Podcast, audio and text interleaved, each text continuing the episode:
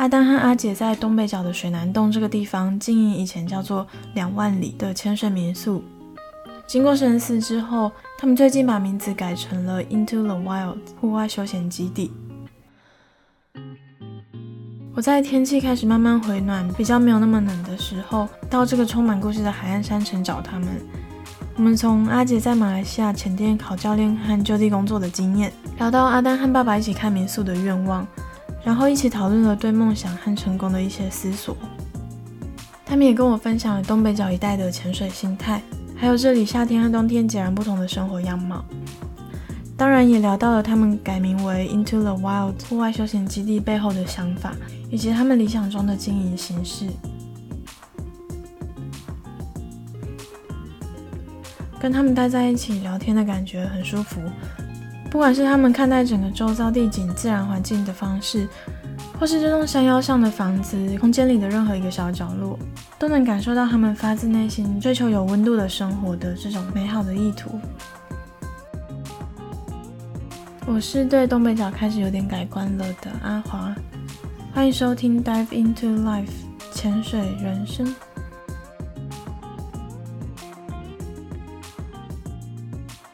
样的机缘去考教练？哦，我就觉得潜潜还蛮好玩的。然后就想说，哎，都考到潜水长了。你是在台湾考潜水长的吗？没有，我从 Open Water 之后都在国外呢。对，因为那时候我是在 OR 的时候就先去了一趟那个仙本那，嗯，就觉得那边很漂亮，然后也刚好认识那边的小老板，听他讲了一些他们上课的东西或者什么，就觉得说，哎，他们好像上课蛮精实的，然后价格又很漂亮，啊我不如就来。嗯，国外考，然后因为他那时候又有提供一些实习的机会，嗯，那就想说，那我就干脆就在那边也考上教练好了。哦，对，所以那时候是已经没有在工作。呃，我其实一直都有在工作，然后只是趁着换工作的空档去考，然后最后一次就是考上教练之后待了一阵子，然后回来我就开店。嗯，那你是怎么找到这里的？因为这地方真的是蛮特别的。这边就是因为以前有个老艺人，我不知道你认不认识，叫龙君儿。不知道。他好像比较切青脸字。你们都知道吗？我知道。他都演那种武侠片，嗯、反正就是很老很老的。嗯、然后，因为他们家从他的住家、他们家的餐厅什么的，都是我们家在帮他们装冷气。嗯、我爸是在做冷气工程的，然后他这间房子也是我爸来装的。然后那时候我回国的时候，刚好。龙君说他这边不租了，然后我爸就说，你想做潜水，这个也在海边呐，好像不错，嗯、你要不要来看看？嗯，我就来看看，我觉得哎、欸，那时候还很清幽，嗯，然后觉得哎、欸、很棒，前面就可以下水，离什么蝙蝠洞啊，什么其实都还，而且又避开人潮，嗯、因为我是讨厌人多的地方，嗯，然后附近又是九份跟金瓜石，我就觉得说，哎、欸，如果像在龙洞街开店，我就只能做夏天，嗯，那我如果开在这边。我还可以接冬天那边的客，进、嗯、可攻退可守。对对对，所以我就想说，哎、欸，还不错，嗯，立刻就决定了。嗯，嗯，我是一个冲动行事的，没有大脑。不过我觉得这样很不错，很能决定事情。对，不想想太多，就跑来这边就弄了这家店。对啊。那你在这之前在国外待多久？断断续续待啊。没有固定，因为在马来西亚那边你拿不到工作签。但没有办法，就是延签一直待，不行哦，你一定要出境，对，一定要出境。嗯，马来西亚是这样，他们很保护当地人。但你如果就是等于是黑工用旅游签的话，是很容易被抓的吗？对，我我回来之后大概一年多吧，有清过一次啊。哦，真的，清过一次，就是狂扫啊。那时候很多中国教练会去那边，因为那时候他们那边上课很便宜啊啊，基本上你只要有 O R 了，你去那边就是直接 zero to hero 哦，他们就签最长的旅游签两个月，你就可以拿到教练。可是两个月很短呢。对，可是他们就这样。其实后来那边也开始变质了，我觉得，因为为了抢中国客的生意，嗯，我觉得他们的不管是教学各方面，然后价格一直往上抬。嗯，跟我们那时候去差好多。你你去的时候是什么时候？一四年吧。一四年。嗯，他可是他们环境真的好了，台湾目前比不上，嗯、很多是因为关系到法规或什么的。保育的法规吗？哦，没有，就是像嗯船舶的规定啊，在东南亚船舶规定真的就是很开放，嗯、就像你们在墨宝一样，船就随便停，对，丢掉大家下船。那、啊、台湾不是啊，台湾一定有渔船就只能停渔港，私人游艇或什么就只能停游艇港，然后就分得很清。那、嗯、所以你决定要当潜水教练是？就你没有犹豫说你要继续原本的工作跟生活，还是要认真做潜水？可能是因为我之前的工作性质吧，那时候是做不动产开发的，就是去整合土地，然后让建商去盖大楼，然后又待过顾问公司做一些政府的标案。嗯，那其实你就会发现，就是很多黑暗面，我不太喜欢那种环境。嗯哼。啊，你要跟地主勾心斗角啊，然后可是你会发现说，其实台湾的土地制度这一块，让地主太轻易的可以垄断所有的，为所欲为这样。对，那变成说年轻一辈的，大家一直在讲说年轻一辈的不努力，其实哪有年轻一辈的也是很努力。嗯，那是因为你们把这些资源都垄断，你可以每天躺在家里，光是租金就收多少钱，嗯、然后政府甚至查不到你的收入，嗯、你还不用缴税。你看年轻人就上班那么几毛钱，也要被课税，然后缴的健保费可能还比你们这些地主来的高，因为你们可能甚至只要买一块农地，你又可以用农保、农民资格什么什么一堆有的没有的，你就会觉得说，就是看透了人性这样吗？对，然后就就很不舒服啊，在那种环境。你做那个工作做多久？好久，从大学毕业一路就是做这这些相关的。那是什么让你可以做了那么久？因为我大学是念相关科系，嗯，然后所以就会想说，你知道，大学刚毕业都会满腔热血，我觉得我可以改变这个城市的环境，嗯哼。然后因为我家里因为一些状况，然后没有是解房子，嗯，那所以那时候就会想说，我投入这行，我想买一间房子，嗯，给爸爸妈妈什么之类的。他发现其实这完全就只是有钱人的金钱游戏。所以就会认为说，你做土地真的越做罪恶感越深。所以你那时候就已经有想要离开那个行业的想法。对，嗯，然后又没有其他专长嘛，那就只是爱玩这些户外活动。那想说，那不如就试试看。可能是东南亚跑太多次，也也感染到他们那个南洋染那个病。嗯。那你开始经营这边的时候，怎么找客人？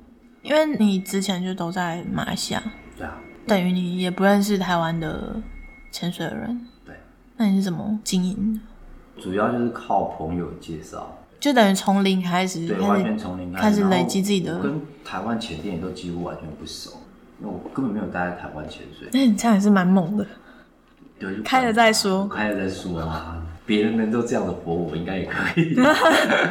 这种阿 Q 心态，有时候事情真的是要这样才能做成。想越多，你反而就绑手绑脚，最后就什么都没做。我就想说，反正先做了，遇到问题再解决。嗯，所以你就这样一直慢慢经营。对，就到现在五年。为什么你没有想要走一些行销？第一个是那也不是我擅长的东西。嗯，然后再来是，我知道说要做到说。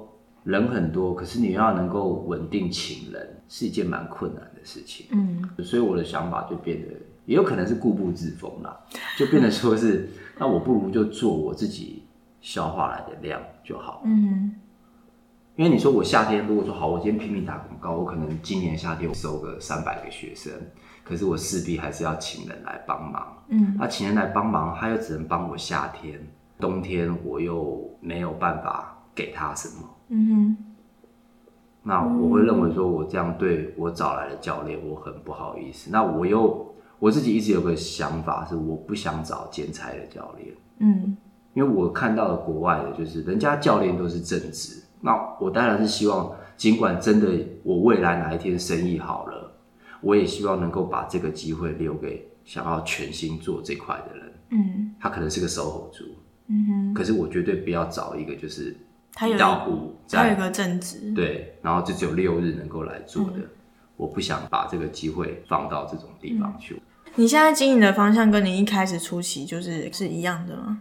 这就是你一开始想走的方向？对，对，我就是一直想这样，我就是想要在海边做一家店。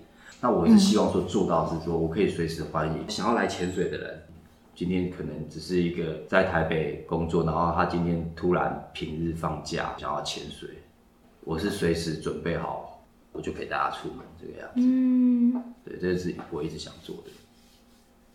这边是会有散客直接进来，然后就跟你说他想要潜水，这样吗？还是通常都是网？还是会透过网络先跟你联系啦，嗯、然后跟你问一下说你明天有没有空或什么？嗯，可能是因为大家都习惯开团吧，所以大家很常问说，嗯、请问你们明天有开团吗？嗯，对。我说我们这边没有什么开团不开团，你想来潜就可以来潜。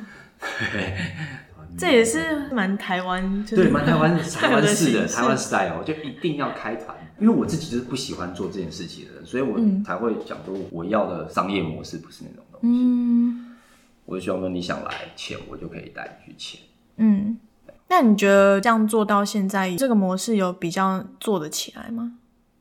超失败啊！真的哦，还是被主流打败了。对对对，这这方式还是，因为我跟阿丹的想法是比较希望。把这东西看成只是我们生活的一部分，所以我们不会一直 focus 在说，我今天教了几个学生，我今天干了什么。嗯，我反而就是比较想要让人家知道说，在海边我们开这家店的生活样貌是什么。嗯、所以我可能像阿丹就 po 那个鸟，那很有趣。这就是我的生活，我们想要看到什么就把它分享出来。嗯，啊，有一些不起眼的事情，可是我觉得还蛮好玩的。嗯，其实我我很喜欢，就是人家说。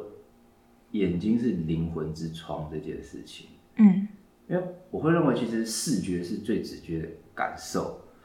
那你如果能够善用你的视觉去观察很多东西，其实你会得到非常非常多不一样的事情。那、嗯、所以，其实我是蛮想鼓励大家，说去看看身边周遭的一些，管他大事小事，其实很多事情都蛮有趣的。像我无聊会坐在那边抽烟，跟他雕树枝雕超久。哎、欸，很好玩，它雕到太长的哦，它会放在旁边那个红屋顶上面，一直啄，把它啄断。真的哦，超可爱的。我昨天也在一直看，想说那个到底是什么东西。嗯，我原本没有意识到它就是你们 PO 的那个，然后就在想它是一个巢吗？可是以巢来说，它是否太大，对不对？对，然后又就是好像明显的位置，对，很奇怪，所以才被人家抓走啊。是蛮好笑的这个。哎、欸，我记得你们之前会办一些在这边的活动，就比如说什么，salsa 跳舞。对对对，那是因为阿丹很喜欢跳 salsa。那、嗯、你们都是哪来的灵感办这些活动？因为他会觉得去外面参加那个 salsa party，、嗯、他们租的场地就是在一般的餐厅，那他觉得其实没有到很 chill 的感觉。然后他说：“那我们家自己空间那么大，嗯，然后因为我又会做菜嘛，然后那时候六十几个人，我就弄 buffet 啊。”烤那个大猪排，这是一个什么样的场面？阿丹那次还蛮认真，他还请专业 DJ 对来放音乐，然后让大家这样跳舞，然后跳舞大家有一些交际啊，嗯、然后有些不想跳的，因为我们上面还有个小电影院嘛，然后他们就可以上去看电影啊。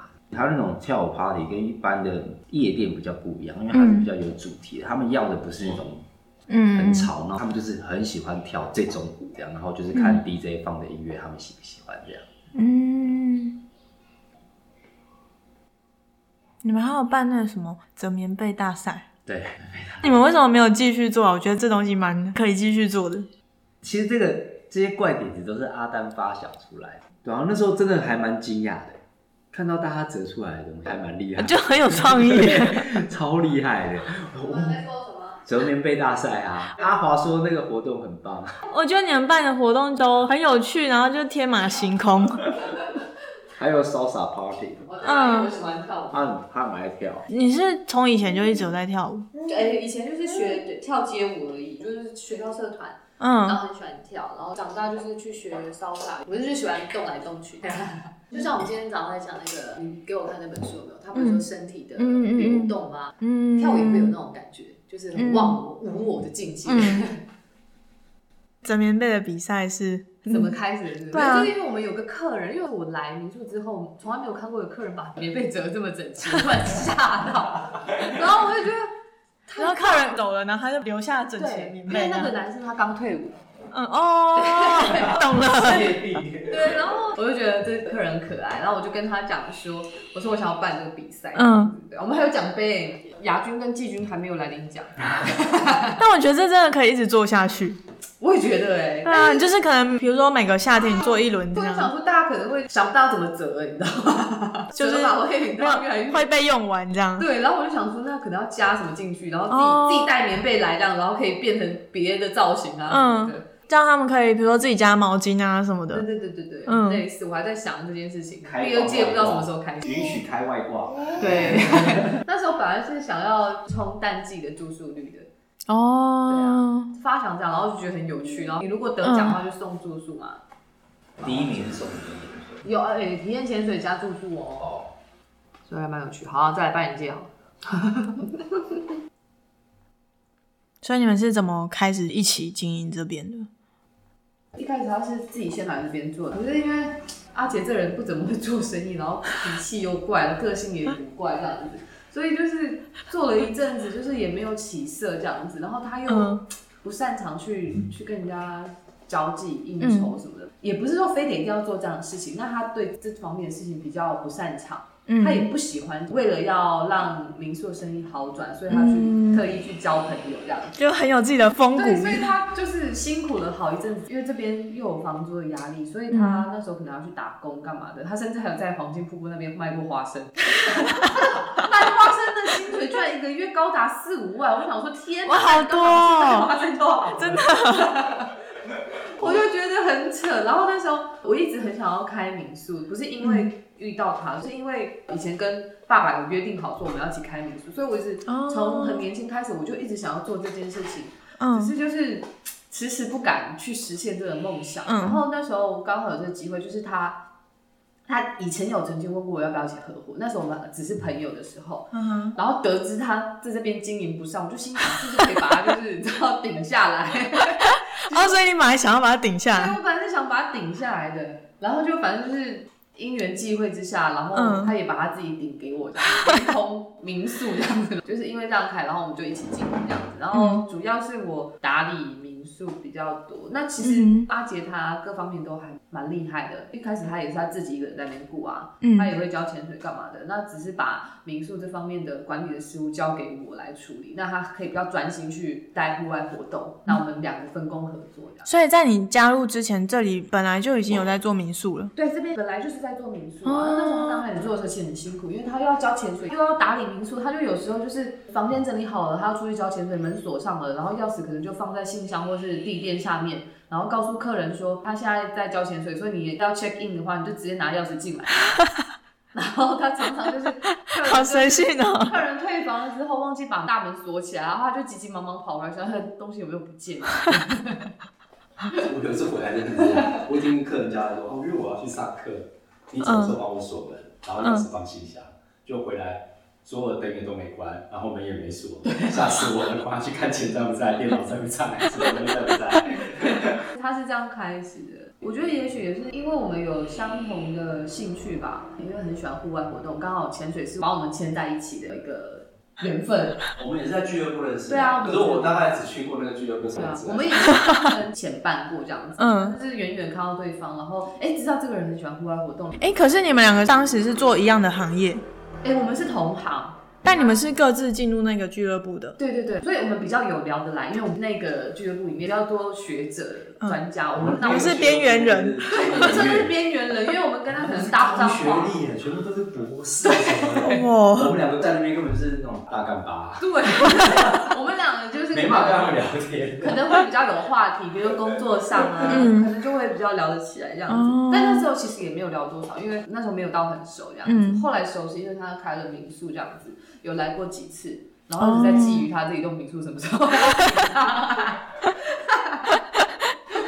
大概就是这样。嗯，对啊。不过就也就这样哦。那你为什么想要开民宿啊？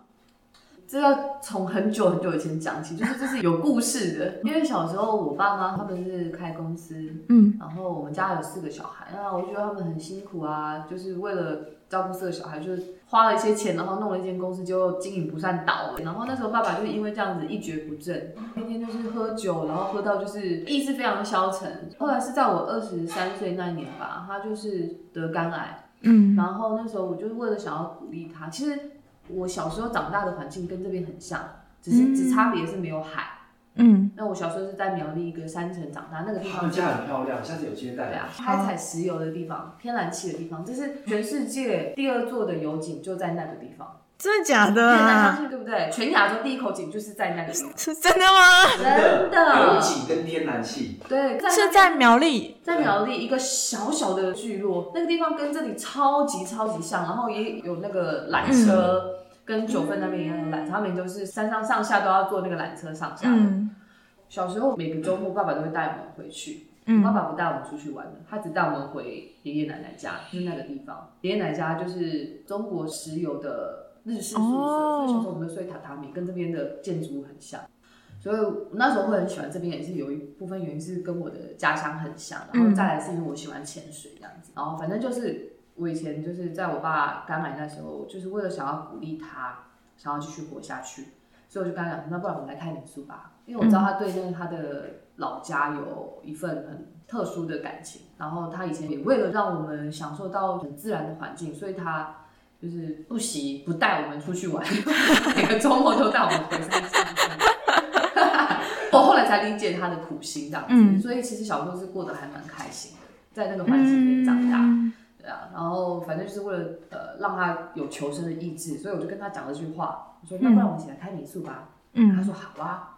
可是后来因为他的肝癌真的太严重，已经到末期，所以他就后来就走了。但是我一直记得这件事情，就放在心里面这样子。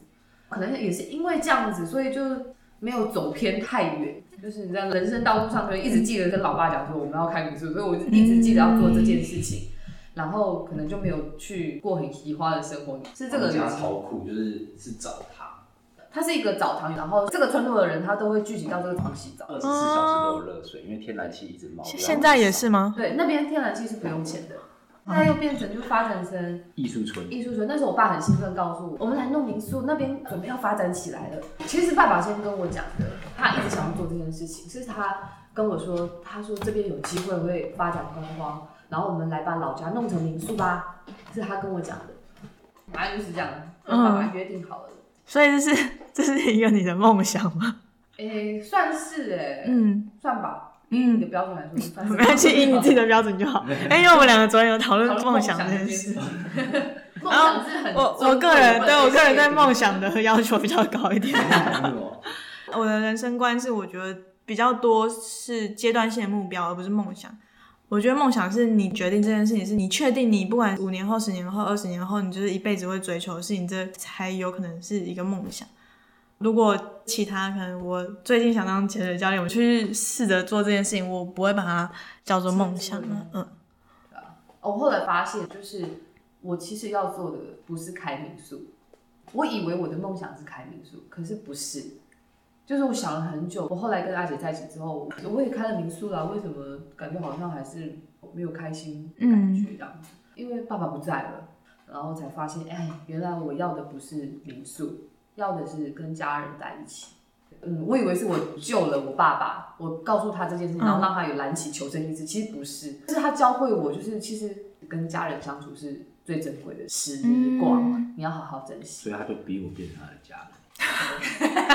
我是把那个人差没有，是后来才领悟到这件事情。嗯、还好，我觉得都算梦想啊。反正其实阿华的也是梦想，我只是觉得每个时段的梦想不一样。嗯啊，但他以他标准说，这不能称之为梦想，不能亵渎的这两个字。不知道他不能亵渎。你不觉得，如果你想要做的事情到了一个实物阶段的话，你就是不会？我就觉得它已经不那么像梦想的形式，就它是一种你着手在做的东西。嗯，我会认为，虽然说我做到我想做的事情，可是，嗯，在我的认知里面，它还没到很成功。我只是有了开始啊，我会认为说我要到很稳定，这才叫做我成功把这件事情做完。嗯我会这么认为，那种感觉就像如果说我今天虽然是一个教练，可是我飞到马来西亚，可是人家都不给我学生教，那感觉就是其实我根本没在那边当过教练，或者去那边打杂而已。嗯，那种感觉，就是我并没有成功。嗯哼，对。然后我当然还是希望说我能够慢慢的让自己开始有有选择性，到时候我可以由我自己决定什么人我要做，什么任务我不要做。嗯，觉得你们现在好像也是在一个不断试的阶段。嗯。对，还是在尝试。其实你说成功，真的没有成功。我我认为只是有个开头。嗯。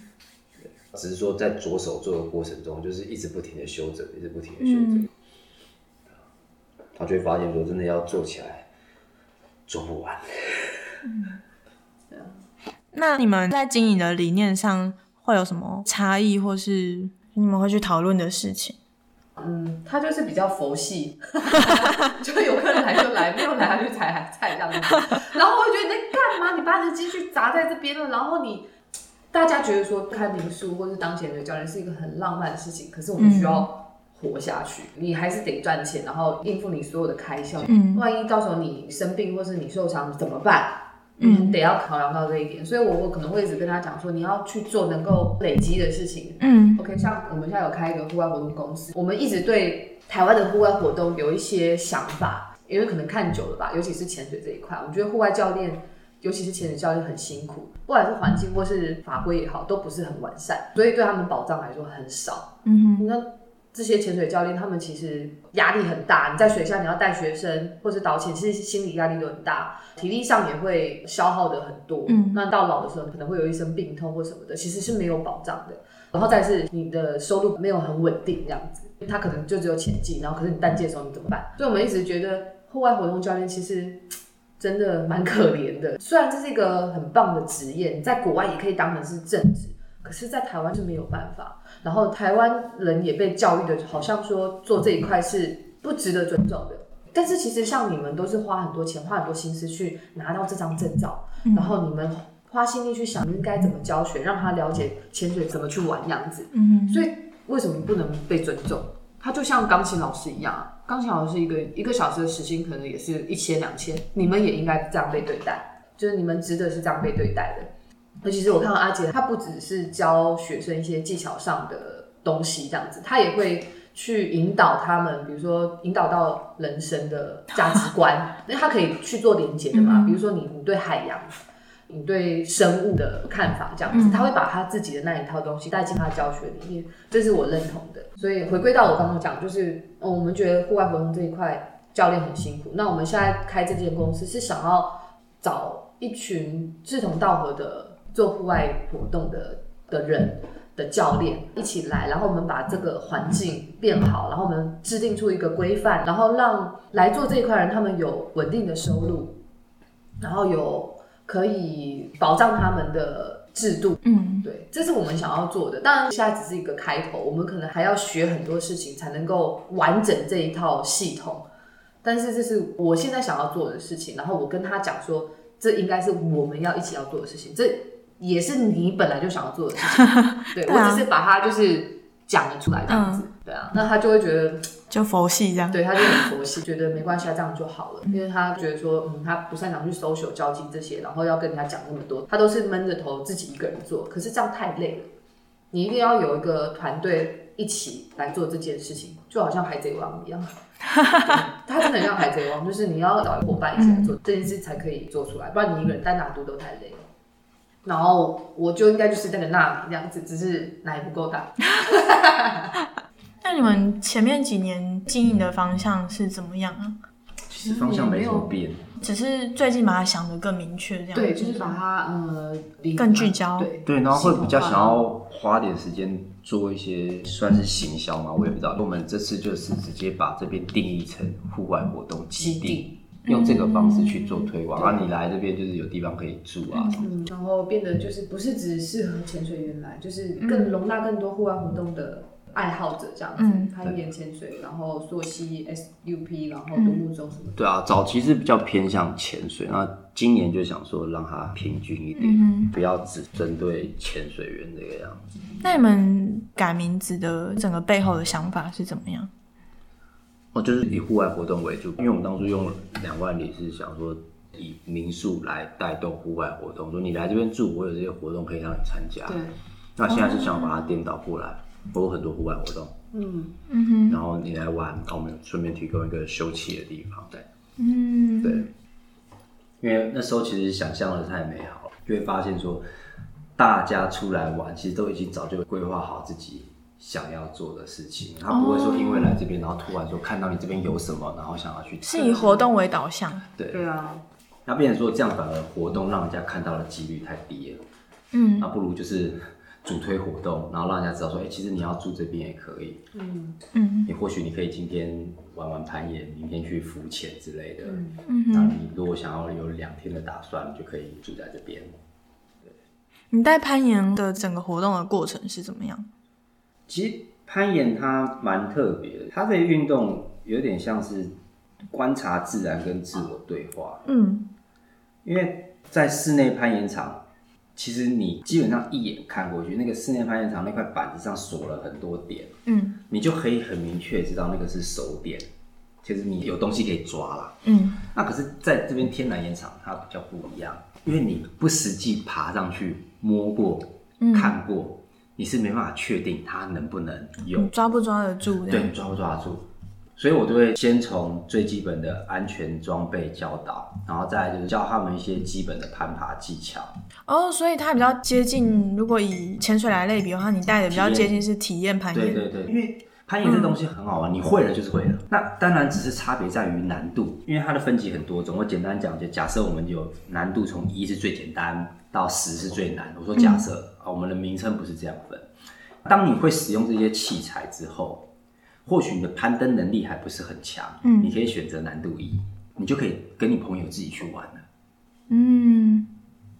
那当你攀登能力开始慢慢变强，你就可以把你的 level 一直往上提升，最后可以攀到难度十这个样子。那很多人来玩，就是因为他完全不会使用那些器械，就是等于需要有人带他入门。对。然后他也不知道怎么去攀爬，嗯，对，那所以我们要做工作就是把绳子架好，让他们去爬。因为真正的会玩的人是连绳子都自己架。那你会带到那种就是他本身就有在攀岩的人吗？比较少。那种人通常是自己就自己可以结伴出去了这样。哦，OK。嗯，所以还是以体验。攀岩又比潜水更小众。嗯嗯嗯。而且就是你只要会了，基本上你不需要人家带，因为我只要会使用这些器械，我就去选择我自己难度等级内的，我就不会有任何问题了，对吧？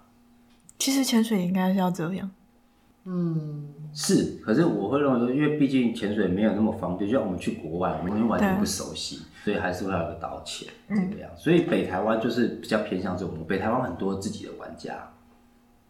自己就搬出来玩的非常非常多，我们这边很多客人都。你说自己就去租气瓶这样？对，北台湾很多。我们这边有一对夫妻固定回来，他很爱拍照，他老婆负责找东西，他负责拍照。这么有趣？嗯，他其实还蛮多的。嗯，他老公在拍的时候，他老婆就赶快去找下一只。哦，这样。很多这样的情侣或者夫妻。然后我们有。所以他们自己都已经对地形熟了。对。很多都这样，然后像还有我们有一群，他们就自己同号，就是同号，就是每次一来就是找到钱，六个、七个、八个，一群人一起下水。啊，可是这种人大部分都是有在玩拍照，才会这样子干。嗯，对，他们会自己去处理租气瓶的事情。对对对对对，通常他们都自己会有装备了，然后只剩下气瓶而已。反正你只要有证照，那个气瓶店都会给你。对，哦，这样子。而且其实因为圈圈子很小，你来过几次，老板就认识了。真的都是我们现在想到的都是拍照的。对。真的没有那种纯粹的，我们来泡水，没有哎，都是在拍照才会这样子自己出来潜。嗯，觉得也蛮有趣的哎。嗯，这边可以这样子下，然后真的有人这样做。对，真的有人这样做。我们这边是真的是这个样子。那我真的觉得那个藏宝的游戏是可以玩的，是可以玩啊，就是可以发展。我觉得可以发展，我觉得还蛮好的。然后其实那时候针对欧巴，我有很多想法。其实那时候想说买几台便宜的摄影机啊，让他们去收集水下生物这些事情。嗯，也是想做的。哎、欸，其实我一直在想鱼类辨识这个东西，因为有很多人觉得，就鱼类辨识是一张废证。不会、啊，但是很，很好玩。对，但是我其实觉得这东西真的很好玩，就是你可以一直去挖更深，然后了解更多。看生物不是本来就是潜水员的初衷吗？是啊，不然就是就是下水是干嘛？下水是训练的吗？对啊。真的，我们其实是为了看生物下去，但是我们又不那么了解他们，我觉得这是蛮可惜的事情。所以我一直觉得，其实鱼类辨识是一个很可以发展成特色的课程。嗯。我当初就是想要做像这种小卡。让学生去收集，看到什么就拍照打勾，哦、然后回来对图鉴，嗯，就知道给他们贴纸这样吗？对，就只能做点小卡自己印，然后它下面会有名称，然后你查完就可以写上去。原本是想要做这个，就是可以整个整个延伸出来，我觉得它是很值得发展。我不知道为什么没有人在做，因为大家现在都已经把潜水炒作成完美化了，大家下水都想要拍美照，美照。像我跟阿丹常常讲，我们常常其实看到什么鱼，我们都很开心。对，可是他们他们会找特殊的生物，比如说像海阔鱼，好，他们就会一定要找到特殊。你比一般的，他们就嗯没兴趣。有，可是我们跟很多国外潜水员，他们也拍照的，他们拍很普通的，嗯，也拍的很漂亮。对。有点可惜啦，因为其实其他少很多乐趣了。因为其实身边很多很有趣的东西，那些常见的其实也很美。我其实有时候就是不管在墨宝那边还是在图巴哈哈的时候，就是有一些人可能，比如说他看到海龟，他就觉得他看过了，所以海龟没什么。然后我就觉得海龟这么有趣的生物，你在你居然觉得没什么？它动作超级多。就宝宝，我们就是在旁边浮潜嘛，然后下去看到海龟，他就跟他共游，然后跟他那个击掌，真的，他就游游上来就跟我这样，啪，在那边吃草啊什么，就觉得好可爱哦，看不腻耶。就无法理解，就是怎么有人觉得他看过海龟，看过一次就好，不重要了。对啊，我每次看到就是。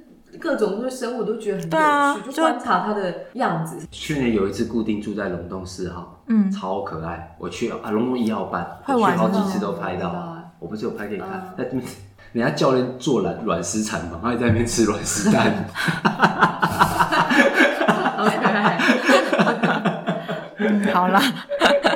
那你们之后潜水会是一个什么样的角色？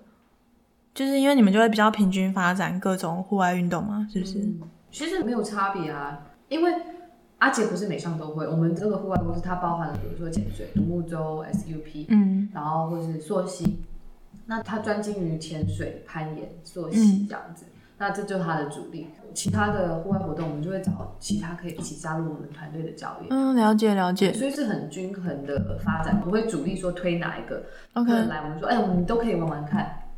就是你可以尝试看看不一样的户外活动，因为我会希望把它做成是一个生活风格，嗯。嗯，而不是说我今天就是潜水，嗯，或我就是攀岩，我会希望让人家知道说这个是在我们台湾就能够很轻易得到的东西，你不用一定要去国外或去垦丁或去哪里才能潜水，让大家知道说我们台湾本岛就有。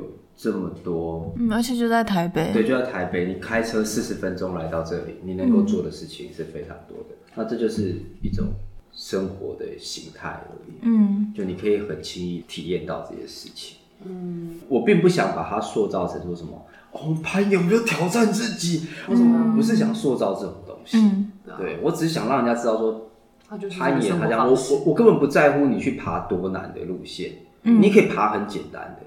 那只是一种，就是你自己跟自己对话过程。嗯，然后就就算只是一个很简单的，像我们常去走一些步道，我们都可以在那边停留很久，因为周边太多植物可以去认识。嗯，对，就可能会是希望做这些。像我在攀岩场，去攀岩场我也会介绍，因为攀岩场蛮多台湾特有种的植物。嗯，那个台湾岩大戟。那我希望说让大家去认识这些东西，而不单单说我今天带攀岩得到就是好刺激就没了。啊，朔溪也是一样，朔溪我也是演出，就会介绍像一些豆娘的一些故事啊，然后自然环境啊，然后嗯，你怎么样正确的使用工具，可以让你去探索这些世界的时候更安全。因为其实像现在很多完美路线，它是有一定程度的风险的。嗯，攀岩吗？嗯，就像有一些山路、登山的步道，这边有很有名的黄金石轮，有十条棱线。因为这边风景很漂亮，就看到太平洋，所以这边很多人来爬山。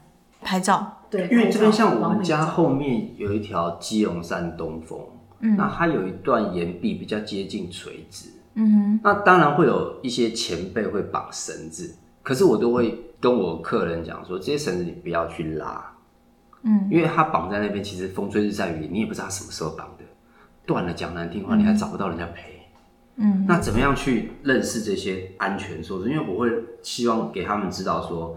安全措施应该是建立在自己身上，不是去依靠别人，而不是去依靠一个你不认识的陌生人绑的一条绳子。嗯哼，对，那我会希望说建立一些观念，然后认识一些自然环境，让他们了解说怎么样安全的去探索这些事情。嗯，对很重要啊，借由探索你才能够尊重。嗯，对啊。我我不想说只是就是哦，潜水要帮人家拍完美照啊，穿比基尼，我这不是我想做的事情。嗯、然后攀岩也是要硬要你穿个比基尼，不好意思，我都会在上面写请穿长袖长裤。没错。对。然后让你去体验一下，说面对自己，你这次爬不完没关系，啊，透过一些练习，你怎么样去克服这条路线的难关？嗯、然后攀岩不是说为了爬到最高。而是它中间有很多难关，你怎么样一步一步去克服？嗯，对，那你克服了这全部了，那你或许可以帮你带你去下一条路线，嗯，它的难关又不一样。你可能是一个长得很高的人，那你很习惯就是用你身体的优势去找到下一个好的点。那我可能就会特别选一条路线都很悲，你卡在那边不好动，那你要怎么去调整自己的身体姿势去适应那个？嗯原来高的也是有坏处的，对，都有坏处。因为攀岩，尤其它现在变奥运比赛，你如果说你出的一条路线会因为一个人的高矮而改变这条路线的难度，那这条路线就没有标准。所以你的路线一定是要一条，不管高的人来爬跟矮的人来爬，它都有难度，都是差不多感受的难度。嗯，听起来蛮有趣的，很有趣。虽然我还是有点怕，我也怕，我自己说实在话，户外的那个暴露感太大了。对，我自己是教练，我自己也怕。所以基本上你们是会打算在这个地方一直做下去。如果房东不捣乱的话，当然是希望能够继续做，因为这边环境我真的很喜欢。嗯，真的很棒。除了冬天啊，冬天真的比较头痛，很多。可是你说缺点，我也觉得还好，因为我觉得一年四季要有变化，才就是才不会无趣啊，嗯、不然你一年四季都是这样的天气，就觉得好无聊。对啊，因为你看，像我们还有暖炉，多酷啊！夏天可以潜水，冬天需要暖炉。酷哎！嗯、你冬天来的时候这边下雨，然后天气又冷，然后你开个暖炉在那边煮咖啡，或是煮什么巧克力锅什么之类的，你不觉得很爽吗？在肯定就不能做这种事情。然后你说下雨不能去哪里？其实就待在这边看看书，或者做别的事情也很好啊。我也觉得真的是要住在有季节变化的地方才好玩，你才有看到不同的景色。嗯、在墨宝的时候就觉得，嗯、好像你不知道都长得一样的怎么样了，因为。其实你感受到世界的变化，你才会觉得时间流逝，或是一直在往前这样。就可能不一定要很冷跟很热这样的极端，但差别对，至少你看得出来树在变化什么的。嗯、那时候就很感慨，就觉得哇，这里好像什么事情都没有在变。员工还是这么懒，对，海还是这么懒，那些沙丁鱼还是不知道在忙什么，真的。金沙今天又来了呢。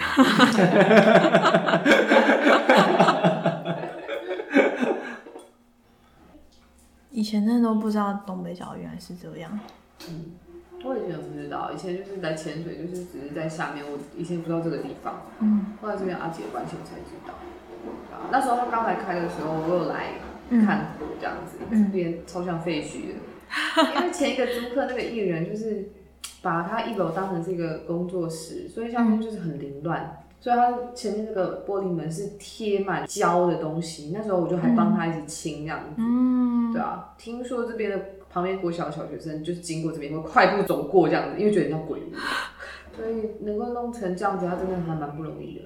但他有改建吗？就没有改建，没有多余的钱去改建，但是有隔间，嗯、因为像原本的背包客房是这个空间是没有的，它整个是空的。哦，所以这是一整片，对，后来隔出来的。哦，对啊，所以他真的还蛮厉害，因为也没有请设计师，嗯，他就是自己想，然后想完之后，然后请一些木工点工这样子，对啊，嗯，我个人是蛮佩服。然后很多像这个桌子也是他自己做的，真的，哦，对，他喜欢摸一些木工的东西，然后刚好那时候请点工来，他们有一些切木头的机器，然后运这些木材来，嗯，他就自己钉那个桌子，然后这个很方便，因为我们夏天就很多潜水教练来这边上课，嗯，就我蛮喜欢看到这一幕的。大家不会互相很小心说啊，因为你你也是潜水教练，他说他们不敢带学生来这边上课。嗯、或者说他们就用你们这个场地这样子，然后同时间有好几个教练在上课，他们可能要请大桌。嗯，真的哦，真的，这不错哎。所以我就很喜欢，我喜欢看到这个场景。然后也因为我老公是潜水教练，所以我知道他们很辛苦。所以像那些教练来，我们都会给他们方便这样子。比如说他们可能五六点就要去上课什么的，然后我们都会先准备好早餐给他们。对啊，我就很喜欢看到那一幕，大家在那边上课，我就觉得很舒服，他很喜欢。然后有时候一桌教练在那边上课，一桌在那边，然后一桌在那边这样，嗯、我就觉得还蛮棒的。也是一个可以交流的地方。对啊，大家互相教练交流一下，我们也不会去踩他的线，嗯，就不会去跟他们的学生多攀谈，会去聊天，但是不会刻意讲说，哎、欸，我们老公也是教练什么的。那、嗯啊、如果我们学生觉得那个教练教学不错的话，就其实你们去跟他钱也 OK，嗯，我们不会觉得怎么样，嗯，对啊，这才是我们想要的，潜水就是这么自由啊。那你们有想过就是接嗯外国客人为主吗？有，但是因为我们两个英文都没有很好，基本沟通是 OK，但是深入的交流可能就那个词汇很会很拮据。但我觉得你们整个经营的方向跟想法其实是蛮适合外国人来的。是啊，我们也接到其他民宿丢过来的客人，他们想要潜水。然后我都会觉得有点可惜，因为外语关系，所以有时候阿杰可能会不敢接，因为他怕自己的表达的能力不是很强，所以会让客人觉得这个体验的感觉不是很好，对啊，所以就可能有时候就没有接到客人。这也是我想做的，就是我们组织一个团队，我的想法是就是我们比如说每个月会开一个课程，就是各个教练之间轮流，就是你提供一些。课程让我们这个团队里面的人可以学，不管什么都可以，什么攀岩啊、嗯、划船啊、SUP 啊，然后潜水，嗯，就是如果你的语文能力够好，你也可以开一些课程，让其他教练可以增加自己的语文的能力，嗯、大家互相交流。然后假设你今天你不会攀岩，然后你今天在这课堂学了，你会一些比较基本的技巧，那你可以。跟着主教一起去带这个活动，嗯嗯、那你可能的身份是助教，或是就是另外一个，比如说可能打杂之类的。如果你的技巧不是这么纯熟的话，对，这是我想做的。那我觉得这很好哎。对啊，大家互相交流，然后成长学习，然后贡献出一些自己所学。对啊，这、就是我我我自己的想法。嗯、有兴趣学的，他就会想继续增进自己的技巧，嗯、自己会去摸索，自己上网找资料。对啊，对啊，算是开发别人的兴趣。我觉得你们能在这边。就这样度过几个冬天啊？六个冬天了吧？也是蛮厉害的哎，居然可以撑那么久。那你冬天都在干嘛？因为我们还是有民宿啊。冬天虽然说是生意比较淡，嗯、但是也会经历过几个比较大的节日，像跨年啊，哦，对，然后还有农历过年春节啊，二二八档期啊，然后清明连假啊。嗯、所以虽然说冬天比较少人，那但是每个月基本上都会有一个大节日。你就要准备要要筹备说，哎、欸，接下来可能要呃要准备什么东西这样，嗯、虽然不会很忙碌啦，因为冬天真的就是很闲，嗯、客人比较少这样子。然后如果我们有空，就会出去走一走。淡季就是我们修身养息的时候。嗯，对啊，你不觉得这样其实很不错吗？是啊，我觉得这样很好啊，那时候很舒服。就是刚去蓝屿的时候就觉得哇，他们可以这样做半年，然后休半年，嗯、然后剩下的半年，就是如果你规划好的话，你就可以真的好好的利用进修。对啊，很多人就是会，就是夏天他们就在岛上做观光客的生意，然后冬天他们就会出来。有些人就是他可能就是两边工作，就是找一些工作做这样。对，我之前的话，因为之前我把我本来原本的工作辞掉来这边，嗯、但是没想到就是真的。嗯，冬天的时候真的没有生意，然后我们又有固定的支出，嗯、像房租什么的，嗯，所以那时候有一年我冬天是去工作的，嗯、就找到细致的工作这样子，嗯、然后每天就开车来回，嗯、就是又回去变上班族，然后做个半年，因为旺季来了又要把它辞掉这样，所 以要开始又要忙了。嗯，如果这边能够。生意比较稳定的话，就是平日也有人，淡季也有人，我们就不需要这么的辛苦，就是变得很极端。就是夏天真的是忙到我们是没有时间吃饭的。我记得刚来那一年夏天太忙太累了，然后是以潜水为中心在忙，呃，还有民宿，每个周末基本上都有可能是客满的状态。嗯、那时候忘记我的行程是怎么样，我前一天的晚上，我可能会从八九点开始。要备隔天早上的料，然后可能忙忙忙到十二点这样子，嗯、然后早上六七点就要起来，公餐到九点半吃完了，十一点退房，然后大家陆陆续续退房了，我开始就要整理房间，我要在三点之前把所有的房间都打扫完，然后我们还有公共区域，嗯，然后那时候阿杰就是在外面在跑那些就是户外活动，潜水啊、嗯、教课啊什么的，所以基本上只有我一个人在处理就全部民宿大大小小的事情，嗯，如果手脚快一点的话，我会有一个小时的时间可以吃饭加休息，嗯，对，然后下午三点之后开始客人要陆陆续续入住了，嗯，然后我就要等，因为我们又不确定客人什么时候来，所以等于是我的时间是被绑在这边的，我下午三点之后我就要在楼下等。嗯然后等他们来了之后，安排他们要干嘛干嘛，然后要他们要问说哪里可以吃饭，我就跟他们讲这样子。然后因为这边附近那时候吃的东西不多，所以有时候我们可能为了生意，所以有时候我们还要接客人到九份去什么的，所以其实很忙碌，没有时间喘口气，然后或是好好吃一顿饭，因为你可能坐下吃一下东西，然后电话来了说，哎哎，你可以来九份接我吗？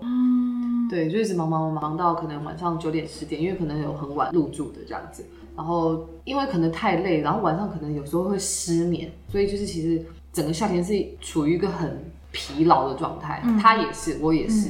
嗯、像阿杰的做法，他又不是说，比如说挤满四个人一班，反正你知道这个有人报名，对，有人报名，你 one by one 他也教这样子。哦，忘记好可怕啊！阿丹他还蛮了不起的，因为他可能除了打扫之外。我可能我今天是方大夫带客人回来，他都会准备一些简单的吃喝的给我们的客人。嗯哼，那你夏天是会在外面从早忙到晚这样吗？呃，教学啦，教学会吃时间。嗯、方大夫还好，因为大家还是习惯只前两只。我也不知道这个规矩哪里来的。但我觉得两只不错哎，是 OK 啦，是 OK。这也是我跟阿丹希望。其实我们会希望说，大家潜完水可以去附近走走。我我会认为说，我在这边有个好处是，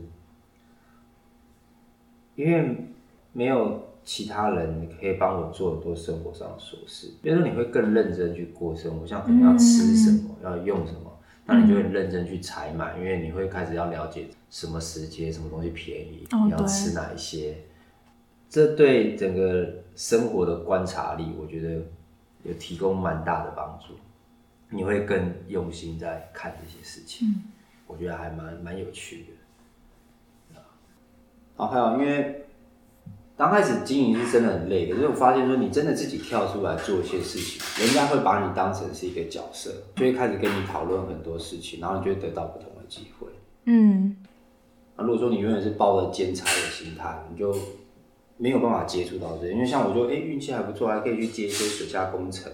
嗯，然后或者是之前，像前天早上三重分局说要去去台北桥下找枪，为什么？就有那个通缉犯把枪丢在下面啊？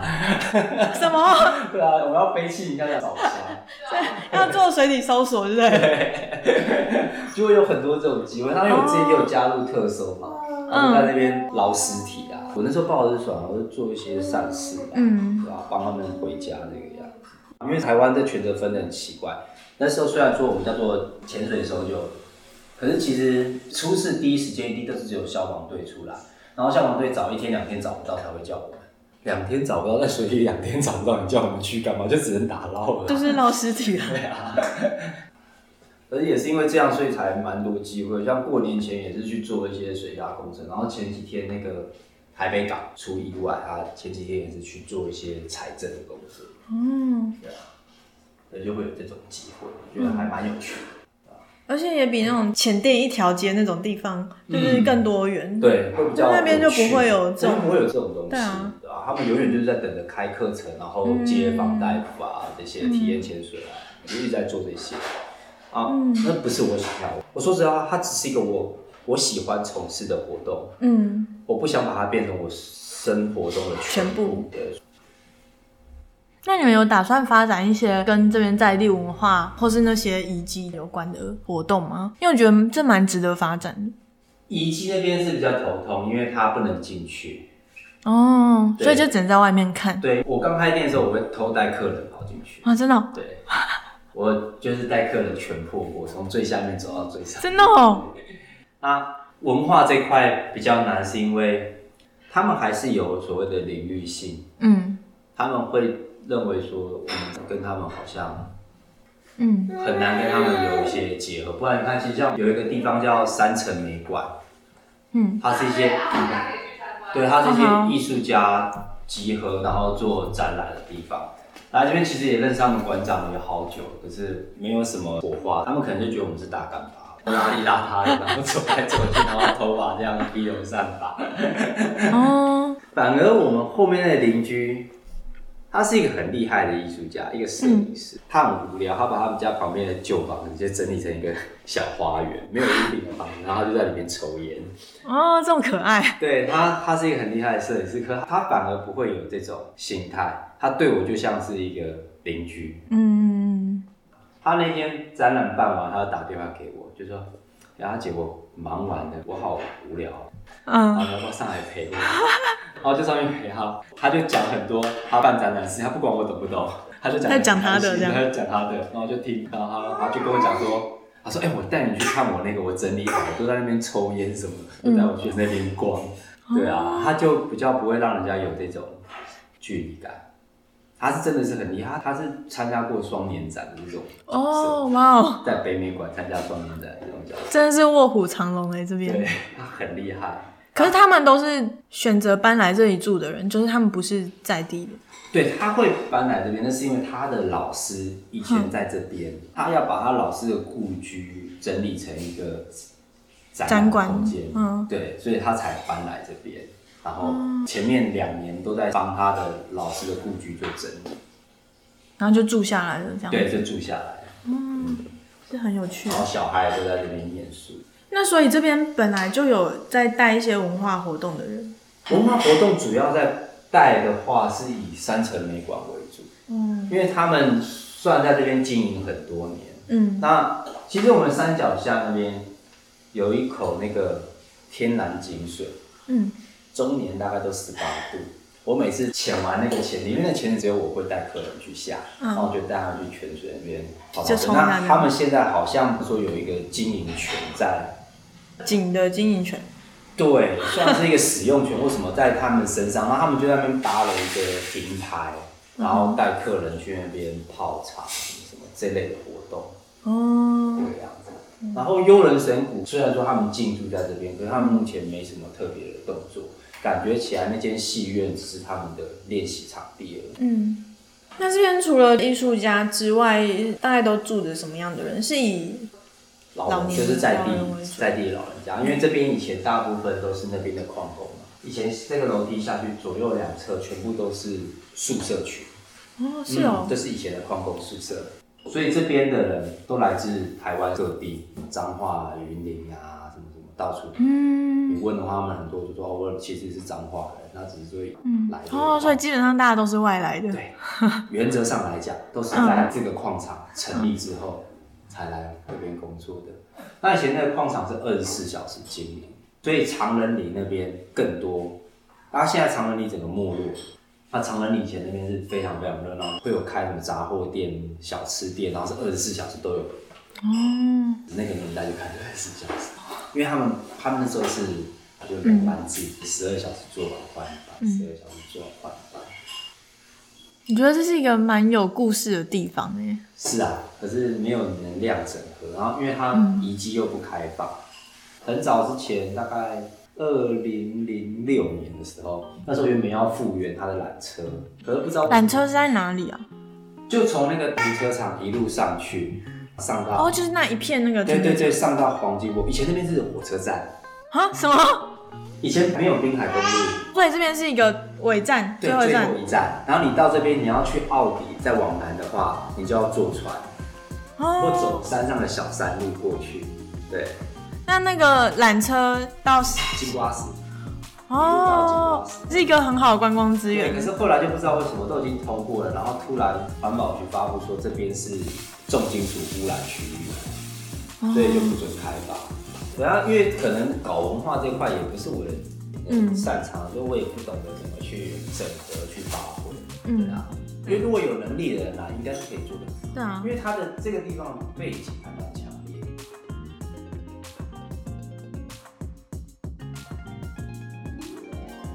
我因为只有在刚学潜水的时候到东北角上过课，当时对东北角的印象没有特别好。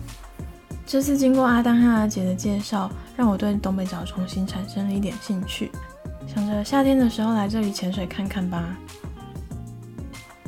如果你对阿丹和阿杰经营的空间和活动有兴趣，可以在脸书上搜寻 Into the Wild Outdoor Activities，看看他们在东北角水湳洞生活的日常样貌。你现在收听的是 Dive into Life 潜水人生。如果你对这一集的节目有任何心得、想法，或是想了解更多的事情，都欢迎到 iTunes 的页面上留言跟我分享。